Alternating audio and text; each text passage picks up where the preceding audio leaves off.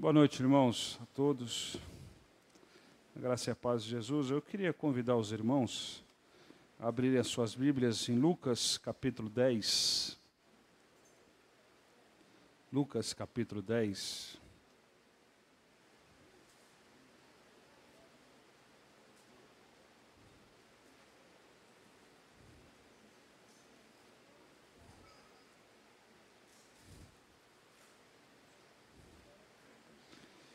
Eu queria ler um texto com os irmãos que já é conhecido, creio que da grande maioria dos irmãos, mas mesmo sendo um texto conhecido, nós vamos pedir para que o Senhor uh, use esse texto conhecido para continuar comunicando verdades ao nosso coração.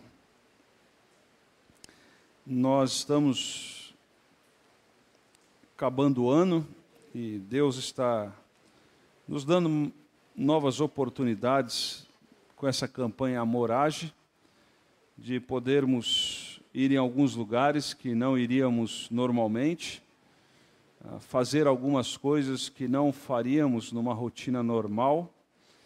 E graças a Deus que essas portas estão sendo abertas e nós podemos ir em alguns lugares e no movimento contra a cultura, a poder oferecer, enquanto a grande maioria das pessoas na nossa cultura estão tentando nesse final de ano receber e alimentando a sua sua insatisfação nas em todo o movimento que está acontecendo nesse final de ano. Eu ia citar um termo, mas não vou citar. Ah, então, o texto de Lucas, capítulo 10, a partir do verso 25, diz assim: aquilo que é conhecido como parábola do bom samaritano. A palavra de Deus diz o seguinte: certa ocasião, um perito na lei levantou-se para pôr Jesus em prova e lhe perguntou: Mestre, que preciso fazer para herdar a vida eterna? O que está escrito na lei, respondeu Jesus. Como você a lê? Ele respondeu: Ame o Senhor, o seu Deus, de todo o seu coração, de toda a sua alma, de todas as suas forças e de todo o seu entendimento. E ame o seu próximo como a si mesmo. Disse Jesus: Você respondeu corretamente. Faça isso e viverá. Mas ele, querendo justificar-se, perguntou a Jesus: Quem é o meu próximo? Em resposta, Jesus disse: Um homem descia de Jerusalém para Jericó, quando caiu nas mãos de salteadores. Esses lhe tiraram as roupas, espancaram e, e, e se foram, e deixando-o quase morto. Aconteceu estar descendo pela mesma estrada um sacerdote quando viu o homem, passou pelo outro lado. E assim também um levita, quando chegou ao lugar e o viu, passou pelo outro lado. Mas um samaritano, estando de viagem, chegou onde se encontrava o homem, e quando o viu, teve piedade dele. Aproximou-se e enfaixou-lhes as feridas, derramando nelas vinho e óleo. Depois colocou sobre o seu próprio animal, levou-o para uma hospedaria e cuidou dele. No dia seguinte, deu dois denários ao hospedeiro e lhe disse: Cuide dele. Quando eu voltar, lhe pagarei todas as despesas que você tiver. Qual desses três você acha que foi próximo do homem que caiu nas mãos dos salteadores? Aquele que teve misericórdia dele, respondeu o perito da lei. Jesus disse: Vá e faça o mesmo. Amém? Vamos orar mais uma vez? Senhor, nós pedimos que o Senhor use a tua palavra nessa noite para alimentar a nossa alma. Ah, nós temos diversos desafios dentro de nós e à nossa frente e nem sempre, ou quase nunca, sabemos o que fazer e como proceder. Mas nos ajude, ó Pai, nos dê discernimento, nos dê graça e nos dê misericórdia. Em nome de Jesus. Amém. Amém, irmãos? Amém. Irmãos, esse não é um texto que nos orienta a dar ou não dinheiro no semáforo. Esse é um texto que ele vai um pouco além disso. E eu quero usar um pouco o que nós estamos vivendo para que a gente possa elucidar um pouco o que está nesse texto. E, e, a minha intenção é alimentar o rebanho do Senhor e não prover entretenimento. Portanto, o, as nossas convicções elas precisam é, nascer do texto sagrado, do texto bíblico. E quem tem o Espírito Santo de Deus vai testificar e vai discernir conforme a vontade do Senhor. Esse texto é o texto daquele bloco onde o Senhor está ah, caminhando para aquilo que é chamado no movimento católico da quaresma. E esse texto diz que um homem que conhecia muito bem a palavra de Deus. Esse homem, ele era, o verso 25 diz que ele era, certa ocasião, um perito na lei. Ah, não era qualquer pessoa, era um perito na lei. Qual lei? A lei de Moisés. Esse homem conhecia muito bem a palavra do Senhor. Esse homem ele tinha uma capacidade nessa parábola e a parábola, como Jesus já nos ensinou, ela tem o poder de elucidar princípios de maneira simples aos discípulos de Cristo Jesus, e o outro lado da parábola, ela tem o poder de endurecer o coração daqueles que têm o coração endurecido. Assim o texto sagrado diz. Então, esse perito na lei, Jesus conta uma parábola para ilustrar, para responder à pergunta que ele faz. E esse cara, nós não sabemos o fim da vida dele. Nós não sabemos no que que, que, que deu a vida dele. Ah, isso é mais ou menos como lá o profeta Jonas, onde acaba a história e o povo de Nínive se converte e nós não sabemos que fim levou Jonas. Não sabemos. E esse homem faz uma pergunta. E ele faz uma pergunta errada. Porque ele estava condicionado a um sistema religioso. E aquele sistema religioso nada mais do que promovia hipocrisia hipocrisia. E a pergunta que ele faz, ele diz assim: mestre, essa expressão mestre não é a mesma expressão que os discípulos usavam com Jesus. É, tem a ver com mestre da academia, mestre dos discursos filosóficos. E ele diz: mestre, o que, que eu preciso fazer para herdar a vida eterna? Pergunta errada para um camarada que, na verdade, desculpe a expressão, era um canalha da religião. Mas esse canalha da religião, ele, ele tem um pacote bonito.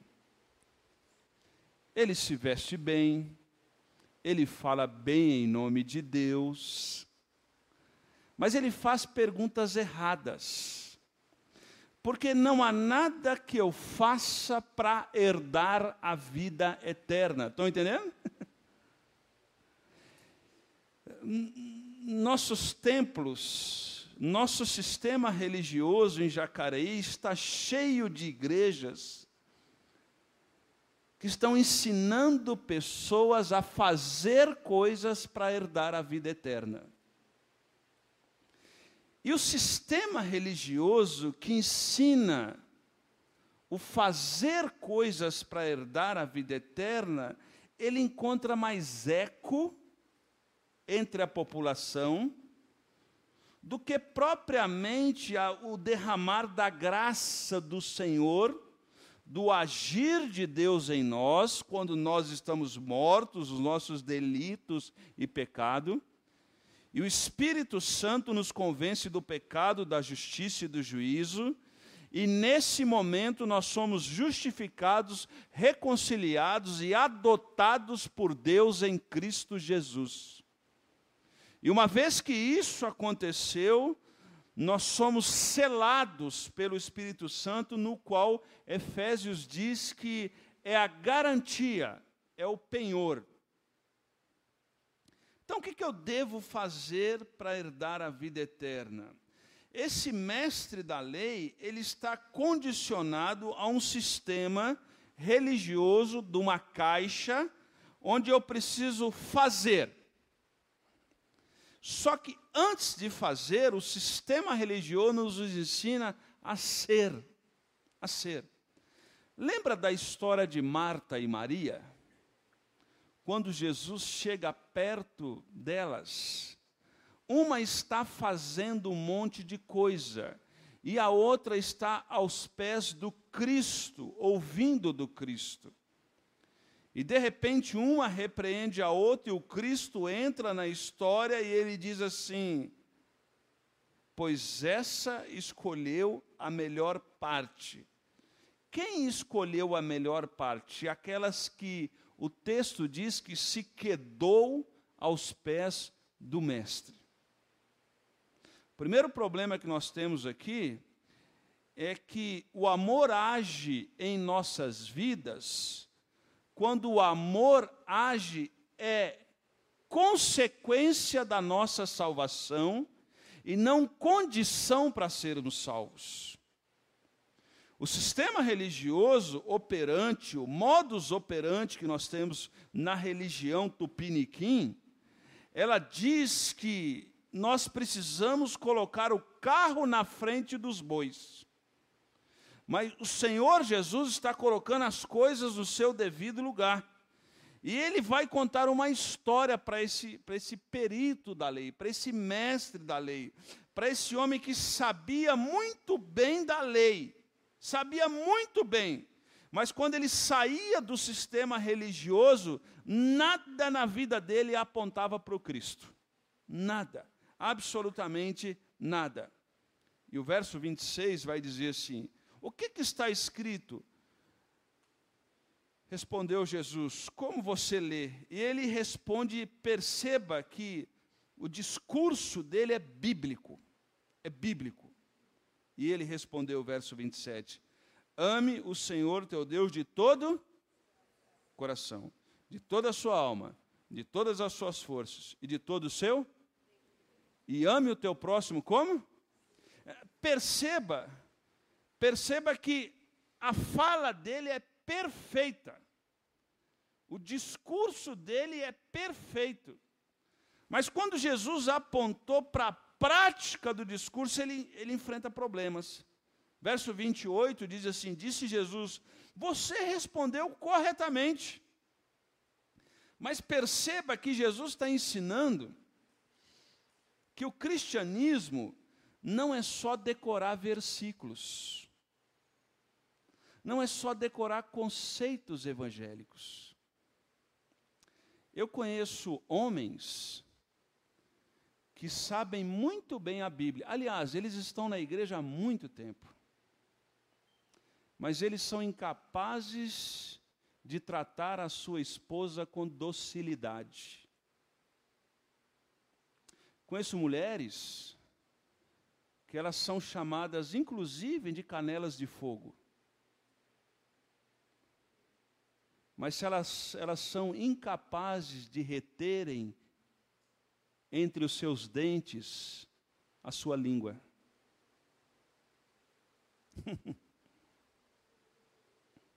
Eu conheço jovens que conseguem discutir todos os assuntos ecológicos, cristológicos, eclesiológicos e políticos da sociedade ao nosso redor no Facebook. Mas se eles são incapazes de honrar pai e mãe, incapazes.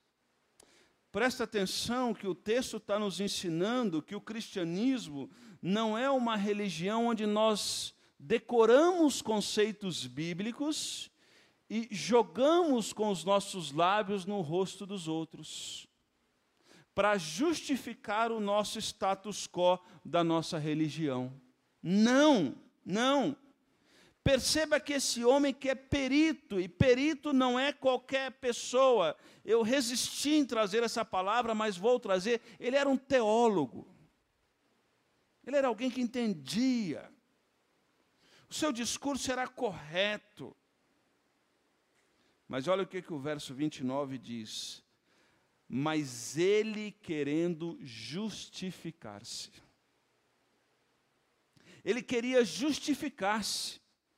Ele queria inventar alguma coisa para não admitir o seu erro.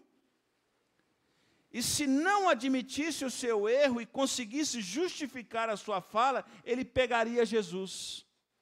Ele conseguiria pegar Jesus e ele conseguiria expor Jesus ao ridículo aos seus parceiros, ou à sua facção, ou à sua denominação, não sei como é que você quer chamar ele conseguiria expor Jesus aos seus iguais. E aí Jesus vai contar uma história.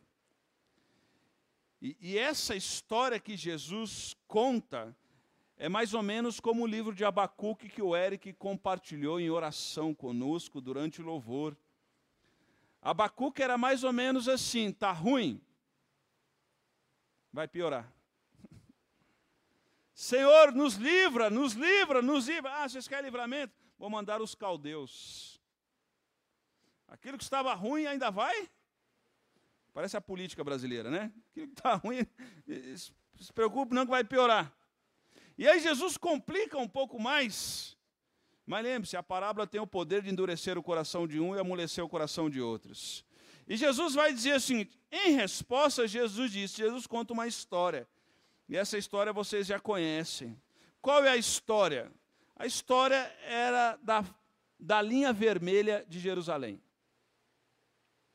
Vamos pensar num, numa rua em Jacareí muito perigosa para andar à noite, eu não sei qual.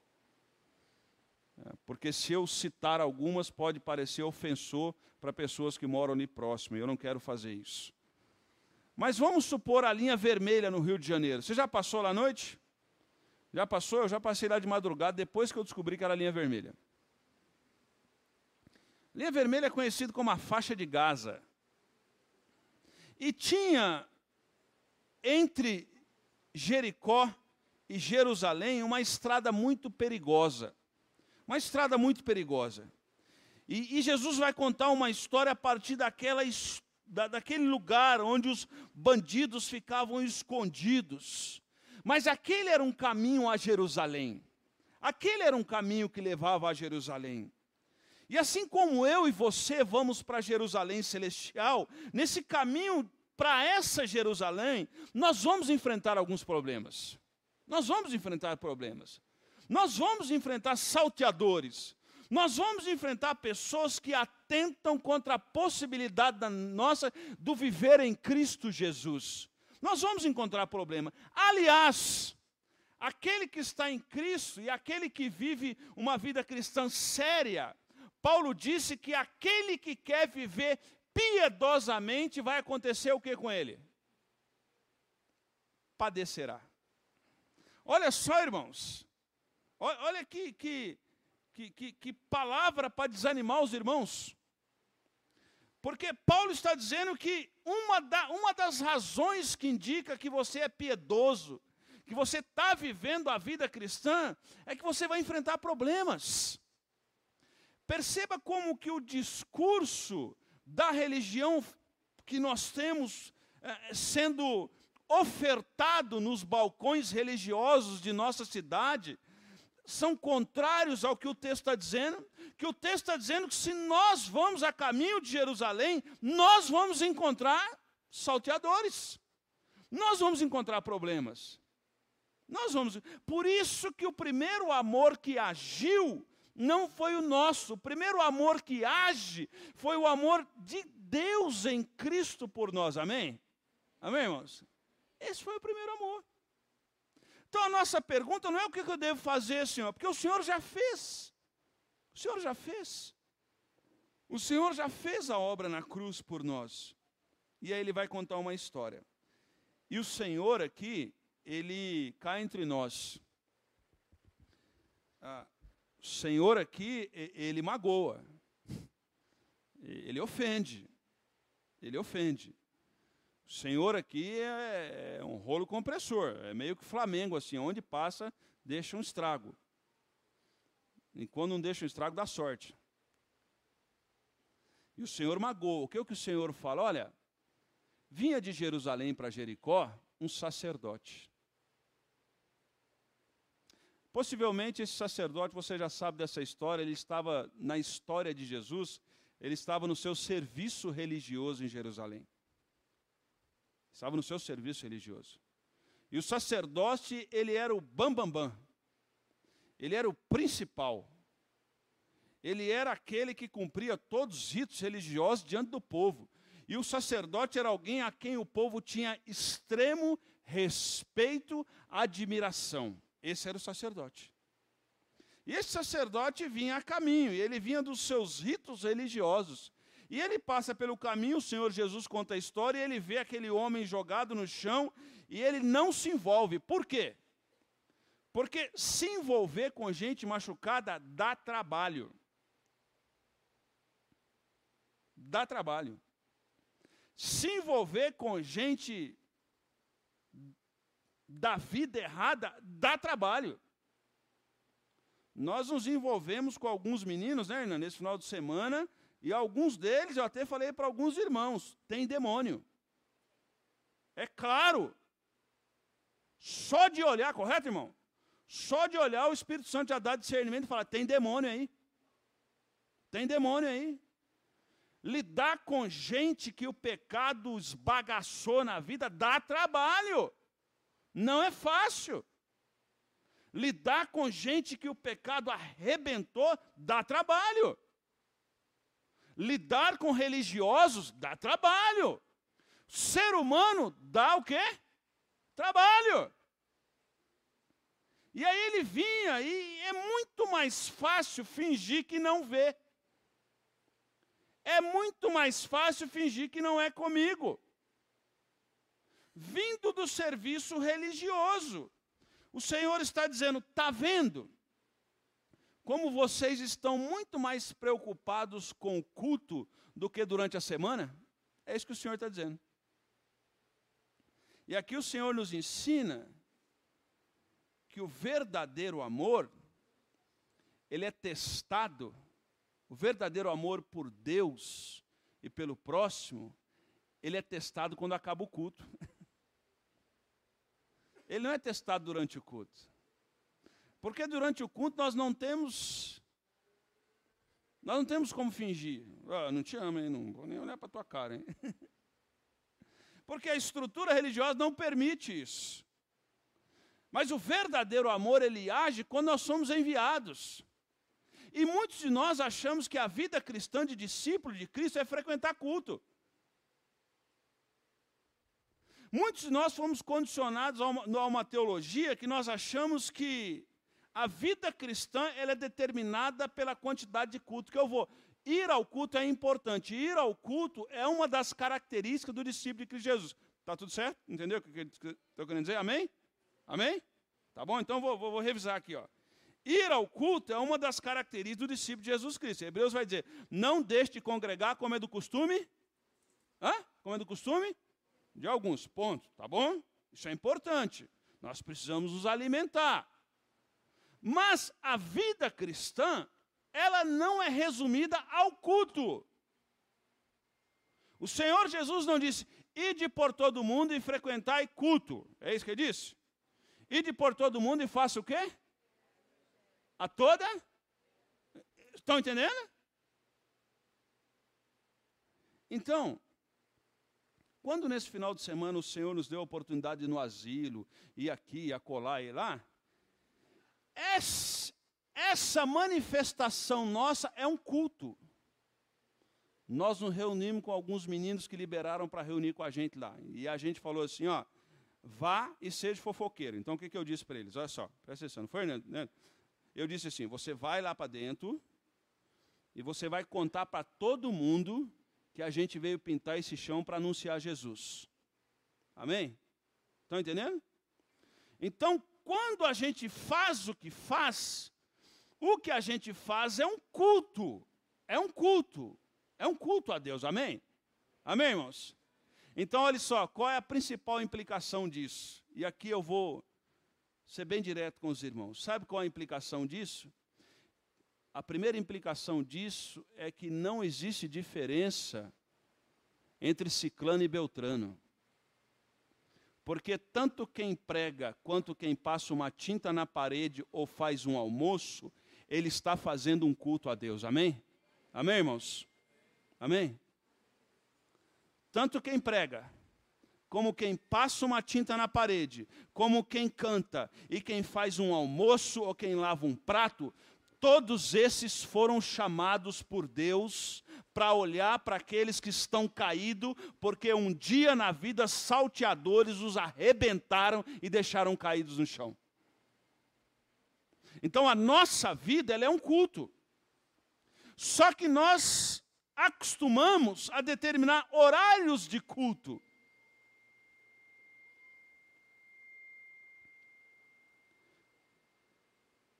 Só que nós deter... É que eu fico tonto, irmãos, quando eu isso, dá um zumbido assim no ouvido que você não faz ideia. Ó, tá voltando. Só que nós estamos acostumados a determinar horários. E nesse horário eu boto a minha capa de santo, eu mudo a minha linguagem, eu troco a minha roupa e eu cultuo a Deus, mas nós esquecemos que a vida do discípulo de Cristo, obrigado irmão, que a vida do discípulo de Cristo Jesus é um culto 24 horas, é uma vida de adoração a Deus. E eu adoro a Deus também quando eu faço outras coisas que não estão ligadas à liturgia. Então, quando eu dou uma carona no meu carro para levar alguém para participar de um culto no pequeno grupo, em alguma campanha do amoragem, aquilo que eu estou fazendo no meu carro é um culto a Deus. Amém? Amém, irmãos? É um culto a Deus.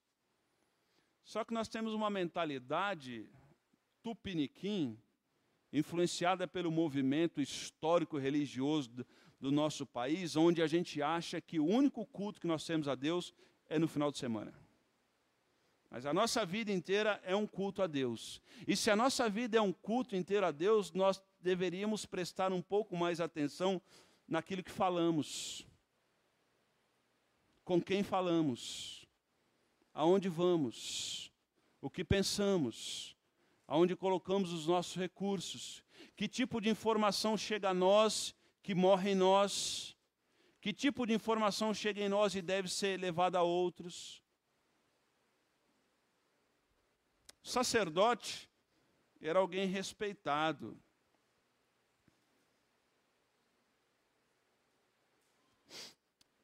E quando ele viu aquele homem no chão, ele passou batido.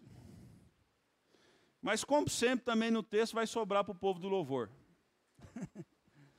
Olha o que, que fala o verso 32. Assim também um levita na verdade, há uma interpretação errada. Uma vez eu fiquei até com dó da pessoa que ela se apresentou para mim e disse assim: Eu sou levita.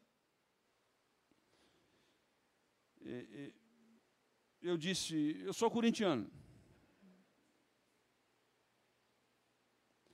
Levita nada mais era do que o faxineiro do templo. Lá em Crônicas, os levitas, eles estarão, eles, em algum momento, eles estão ligados à adoração no templo, ao cantar as canções. Mas grande parte das pessoas gostam do levita não da faxina, mas do louvor. Por questões de holofote público, de projeção. Então, o levita, ele era ajudante do sacerdote. E esse levita estava vindo de onde? De Jerusalém. Ele não era aquele que estava na frente, mas ele, ele tem exatamente a mesma atitude. Ele tem exatamente a mesma atitude. E aqui nós precisamos tomar cuidado. Porque nós que estamos um pouco mais de tempo na igreja ou na fé, nós não temos opção. Nós temos a obrigação diante de Deus de sermos exemplos mais novos na fé. Eu vou repetir de novo. Nós que estamos há um pouco mais de tempo na fé cristã, nós não temos a opção diante de Deus. Nós temos a obrigação de sermos exemplos para aqueles que estão chegando novos na fé. Aqueles que estão chegando novos na fé, eles precisam olhar para nós mais velhos na fé. E eles precisam olhar em nós e ver em nós motivação para servir ao Senhor. Perceba que o sacerdote aqui na parábola de Jesus, ele não influencia o levita para o bem. Ele influencia para onde? Não, eu estou na igreja há tanto tempo, eu já vi cada coisa. É assim mesmo. Não é assim não. Igreja de Jesus não é assim não. Igreja de Jesus é uma benção, amém? Igreja de Jesus é uma benção. Igreja de Jesus é o povo de Deus redimido. Não, é assim mesmo. É assim não. É assim na tua vida cristã medíocre. Na igreja de Jesus não é assim, não. Na igreja de Jesus é uma benção a igreja de Jesus. A igreja de Jesus é uma maravilha, porque a igreja é de quem? De Jesus. Amém? A igreja é de Jesus. E, e tem gente já antigo na fé que fala da igreja assim, irmãos. Que você ouve para o cara e você fala, não é possível que o cara está dentro da igreja. Não é possível.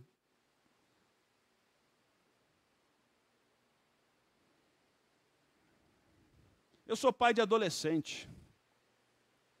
E quando a gente vai falar do adolescente, do nosso filho para outras pessoas, eu só conto as coisas boas. Não é verdade? Quando a gente vai falar do nosso filho para os outros, a gente só conta coisa boa.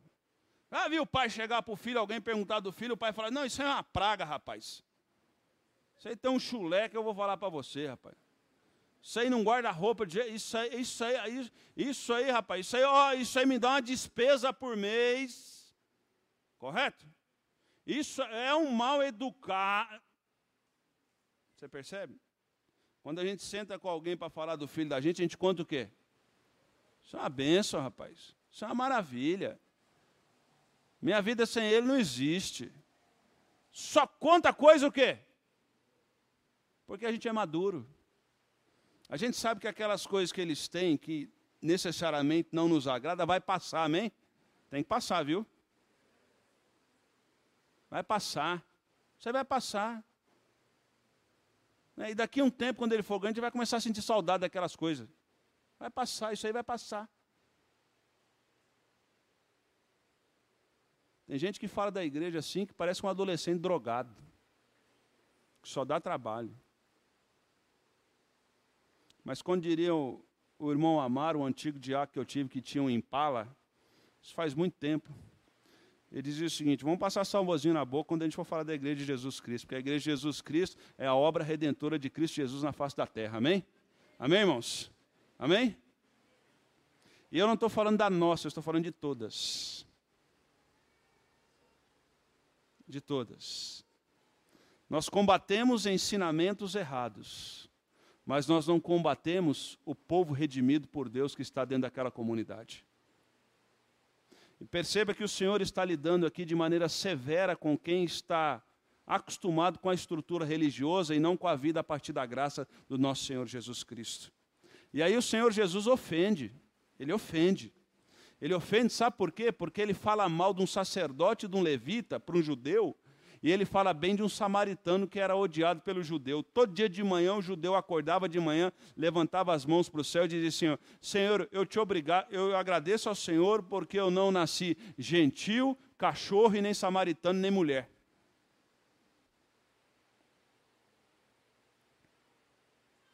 Essa era a oração pela manhã. E aí o Senhor Jesus vai usar algo que vai contrário à cultura daquele camarada. Mas, mas, mas, é bom a gente, às vezes, ficar atento, porque Provérbios diz que leais são as feridas feitas pelo que ama, porém o beijo de outros são enganosos. Vou repetir de novo. Leais são as feridas feitas pelo que ama. Então, meu querido aqui, adolescente, criança, jovem, adulto também, terceira idade também. Ah, então, valorize pessoas que falam a verdade para você. Valorize pessoas que muitas vezes falam a verdade e aquilo aparentemente te ofende. As pessoas que mais me abençoaram na vida foram as pessoas que falaram a verdade para mim.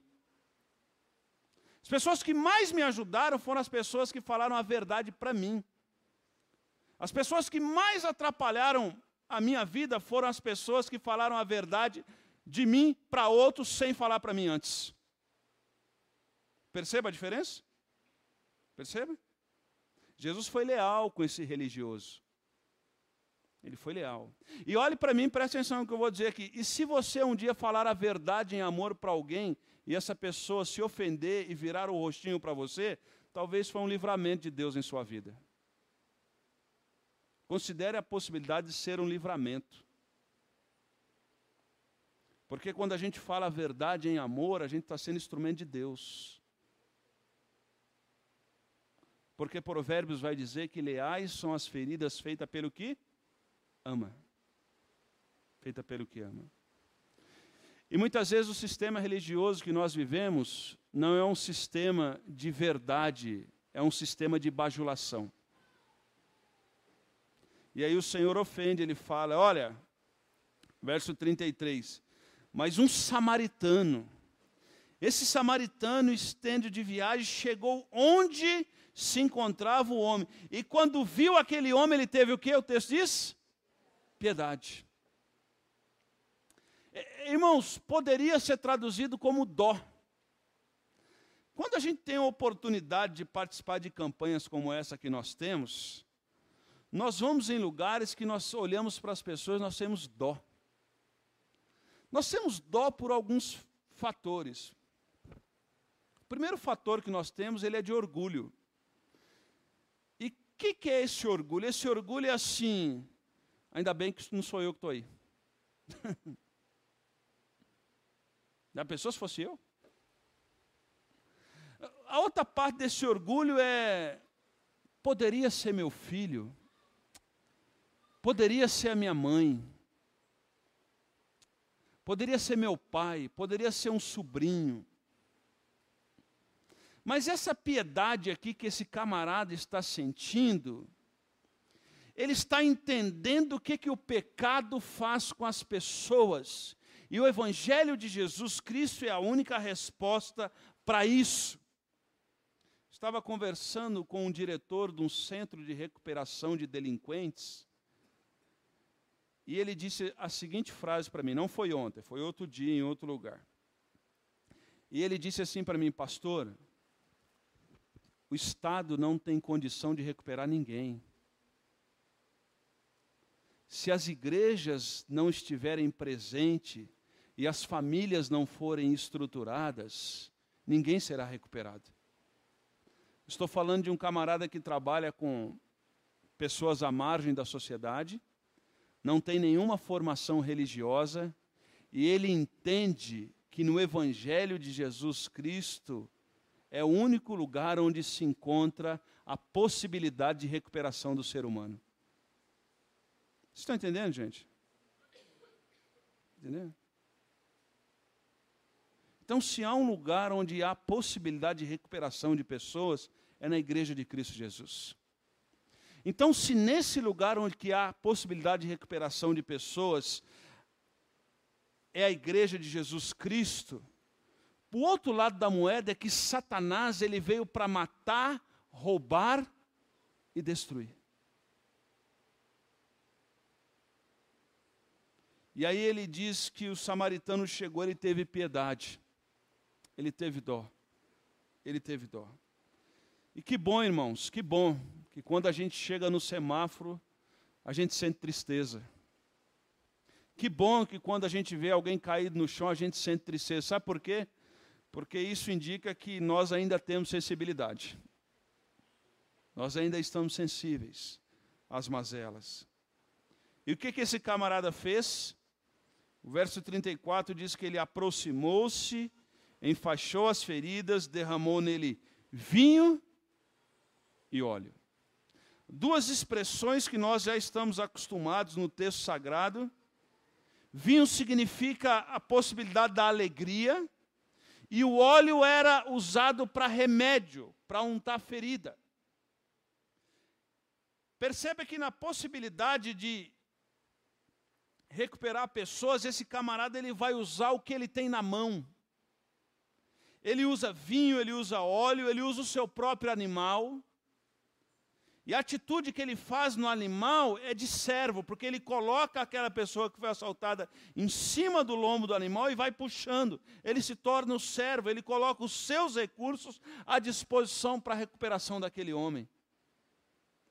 Ele coloca aquilo que ele tinha na mão, ele tinha um animal, ele tinha vinho, ele tinha óleo.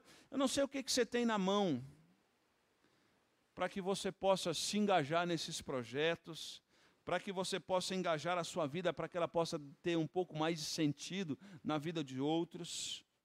Não sei o que Deus tem colocado em sua mão. Talvez Deus tenha colocado pouco em, suas, em sua mão, porque você não é um bom mordomo. E talvez Deus não está colocando um pouco a mais em sua mão, porque aquilo que você está usando não é para cuidar de Samar... não é para cuidar de gente caída na beira da estrada, tem sido para descer somente para Jerusalém somente para Jerusalém.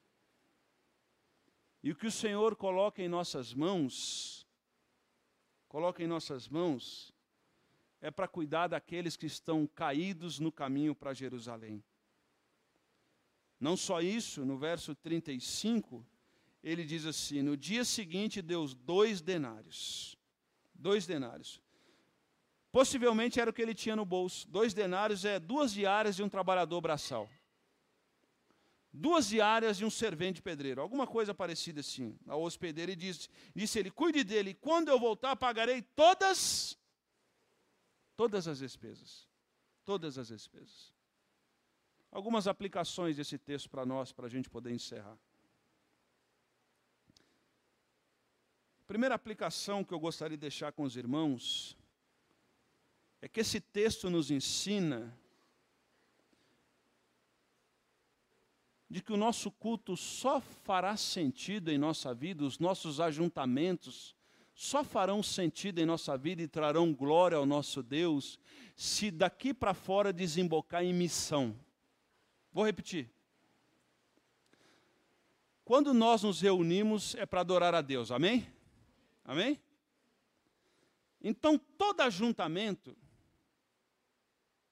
ele precisa desembocar em missão. Porque se esse ajuntamento não desembocar em missão, Deus não será glorificado.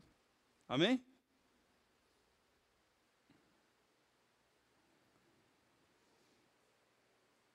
Segundo,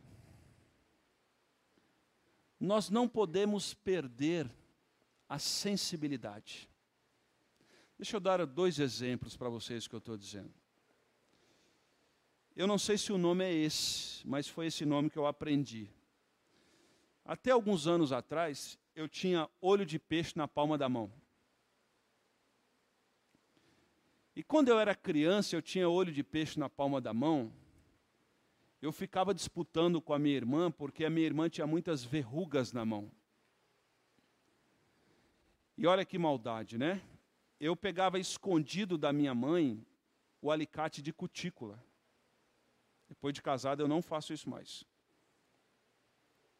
E eu pegava o alicate de cutícula e eu ia na frente da minha irmã e eu enfiava o alicate de cutícula no meu olho de peixe. Para dizer para ela que eu era machão. Por quê? Aonde estava o meu olho de peixe era carne morta. Não doía. Um dia, a minha irmã pegou escondido o alicate de cutícula e ela foi cortar a verruga.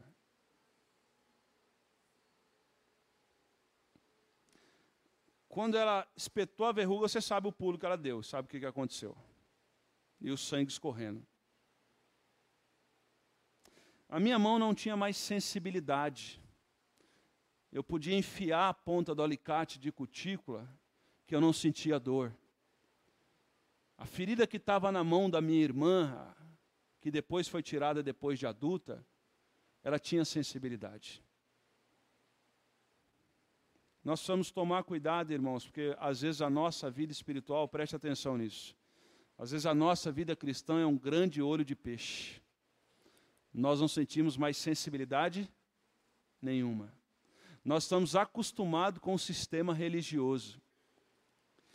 E aí nós, se cantou a música que a gente gosta, a gente fala, foi uma bênção.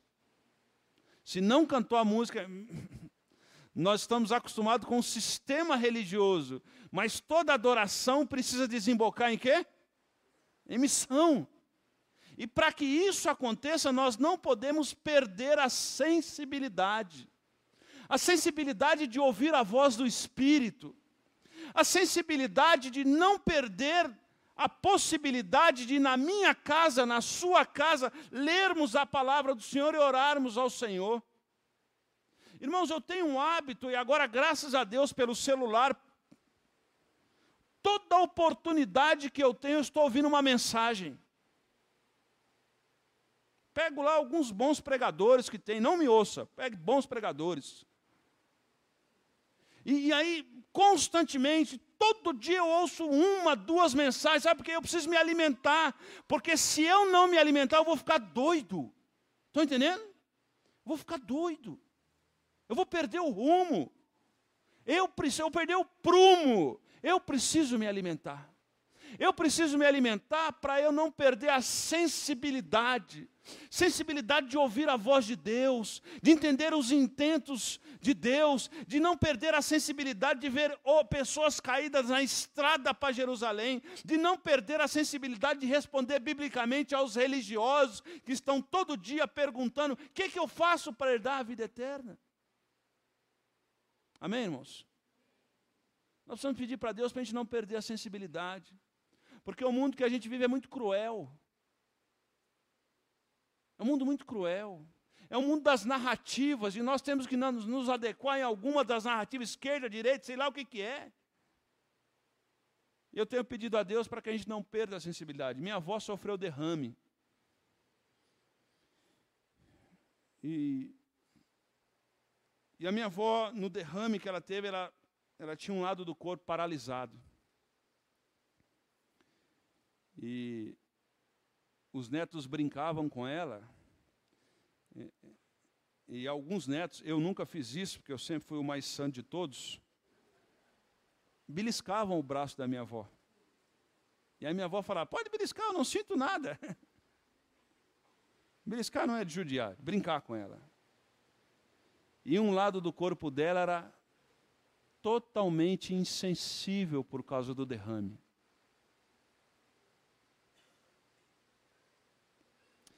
O Senhor, quando olhou para Jerusalém, e quando viu o que estava acontecendo, ele chorou, lembra disso? Porque eles são como ovelhas que não têm? Não tem pastor. Só enfatizando onde eu estava, uma das experiências ontem, um dos irmãos olha para aqueles que estão caídos à beira de Jerusalém, e eu olho para o rosto dele, ele está chorando está chorando. Irmãos, o mundo que a gente vive está tirando de nós a possibilidade de ter lágrimas, de tão duro que está. O Rubem Alves tem uma crônica que ele diz assim: o Pinóquio era o boneco que queria ser humano. Era o boneco de madeira que queria ser de carne e osso. E para ser de carne e osso, ele contava mentira. Enquanto mais mentira ele contava, mais e o Rubem Alves disse que a única coisa que o Pinóquio parecia com o ser humano era a quantidade de mentira que contava. E o Rubem Alves diz assim: sabe o que está acontecendo na nossa geração? Nós que somos de carne e osso, nós estamos virando de madeira. Ao mesmo tempo que o Pinóquio queria se tornar de carne e osso, nós que somos de carne e osso, estamos virando bonecos de madeira, estamos perdendo, sabe o quê? Sensibilidade sensibilidade.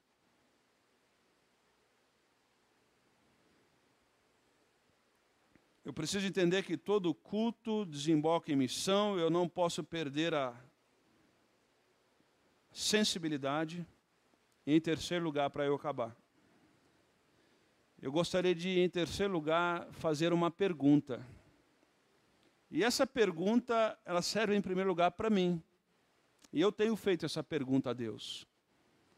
E a pergunta que eu faço é a seguinte: Deus, o que eu posso abrir mão para servir melhor o Senhor? Sabe por quê? Porque na nossa vida a gente ajunta muita coisa, não é verdade?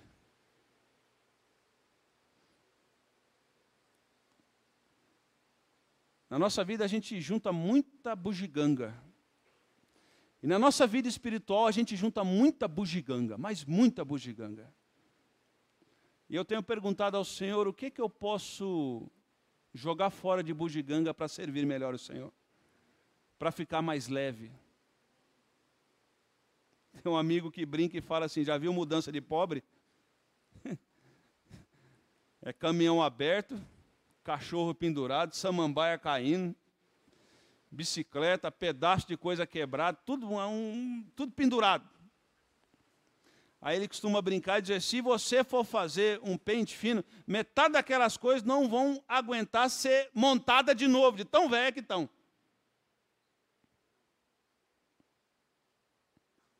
A gente carrega muita bugiganga. E a gente esquece que a gente está em mudança. A gente está indo para Jerusalém celestial.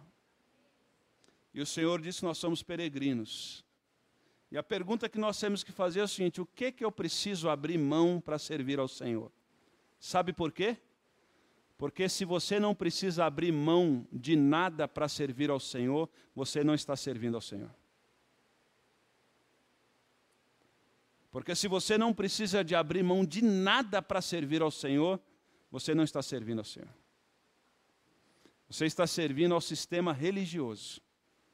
Você está indo para Jericó, para Jerusalém, oferecendo seus sacrifícios. Mas a nossa espiritualidade não é oferecer sacrifício em Jerusalém. A nossa espiritualidade é lidar com aqueles que o pecado os arrebentaram e estão caídos no caminho de Jericó. Não basta saber os ritos religiosos. Não basta ter o discurso perfeito. Sabe por quê? Porque toda adoração desemboca em missão. E eu não posso perder a sensibilidade. Eu não posso perder a sensibilidade de ouvir o Espírito Santo de Deus. E quando eu ouço o Espírito Santo de Deus, eu vou ter que abrir mão de alguma coisa. Eu vou ter que abrir mão de alguma coisa. Que Deus nos abençoe. No caminho para Jerusalém, a servir ao Senhor não como religioso, mas como discípulo de Cristo Jesus. Que a nossa espiritualidade não seja medida não tão somente pelo nosso desempenho no culto, mas pela nossa missão como sal e luz do Senhor. Porque quando isso acontece, o amor de Deus age em nós, aonde nós estamos. Vamos orar? E vamos pedir a graça do Senhor sobre nós.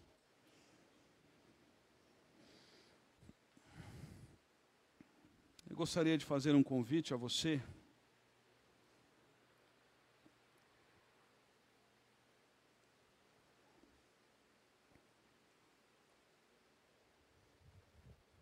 Talvez nessa noite nós estamos, nosso coração, definindo vida cristã só como frequentar cultos. Talvez nessa noite o Senhor moveu o nosso coração a entendermos que isso é importante, isso é essencial para um discípulo de Cristo Jesus. Mas é também essencial para um discípulo de Cristo Jesus ser enviado como sal e luz do Senhor. Talvez nessa noite, assim como eu fiz essa oração essa semana, a minha oração é que eu e meus irmãos não percamos a sensibilidade de ouvir a voz de Deus. Irmãos, nós ouvimos tantas vozes, tantas vozes, tantas vozes. E no meio desse monte de vozes, se perdermos a sensibilidade, não ouviremos a voz do Senhor. Mas quando a nossa identidade está firmada no Senhor, nós temos a certeza que nós somos ovelhas do Senhor e ouviremos a voz do nosso bom pastor. E nessa noite, em nome de Jesus, a, no... a boa voz do nosso pastor diz ao nosso coração: Eis que estou com você todos os dias. E nessa noite nós não, não podemos perder a sensibilidade de que na estrada para Jerusalém nós vamos sofrer, mas o Senhor cuidará de nós. o Senhor cuidará de nós. Não percamos a sensibilidade no meio da dor e do sofrimento de ouvir o sussurro do nosso Deus cuidando de nós e dizendo ao nosso coração de que somos filhos amados, de que pertencemos ao Senhor e que por mais que vivamos lutas, dificuldades, o Senhor não nos desamparou no caminho para Jerusalém. O Senhor não nos desamparou. O vinho e o óleo celestial há de ser derramado sobre nós. Portanto, nessa noite, em nome de Jesus, podemos pedir ao Senhor: Senhor, não permita que eu perca a sensibilidade de ouvir a tua voz. Quero voltar ao primeiro amor, podemos orar ao Senhor.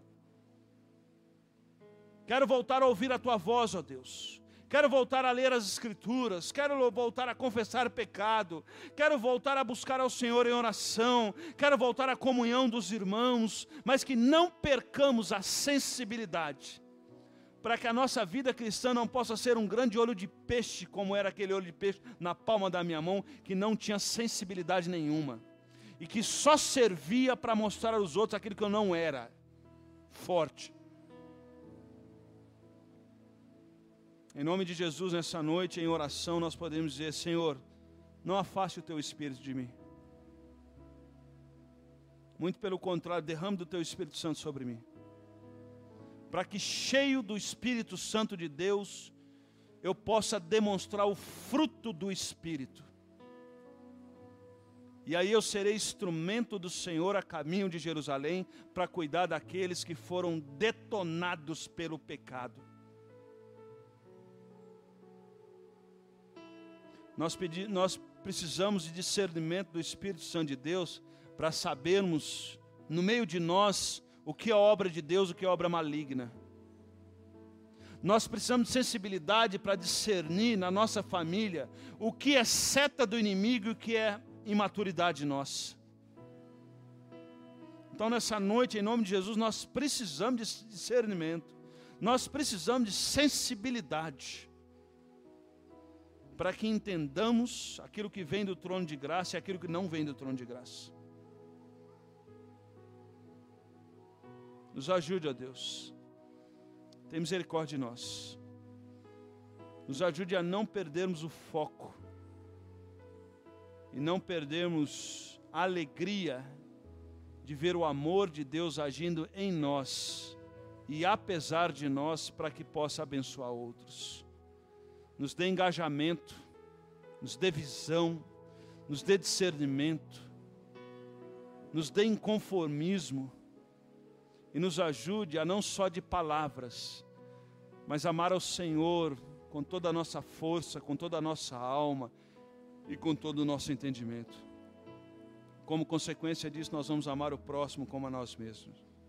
Nos ajude, ó Deus, derrame graça sobre nós, derrame misericórdia sobre nós, em nome de Jesus. Em nome de Jesus que nós pedimos. Amém.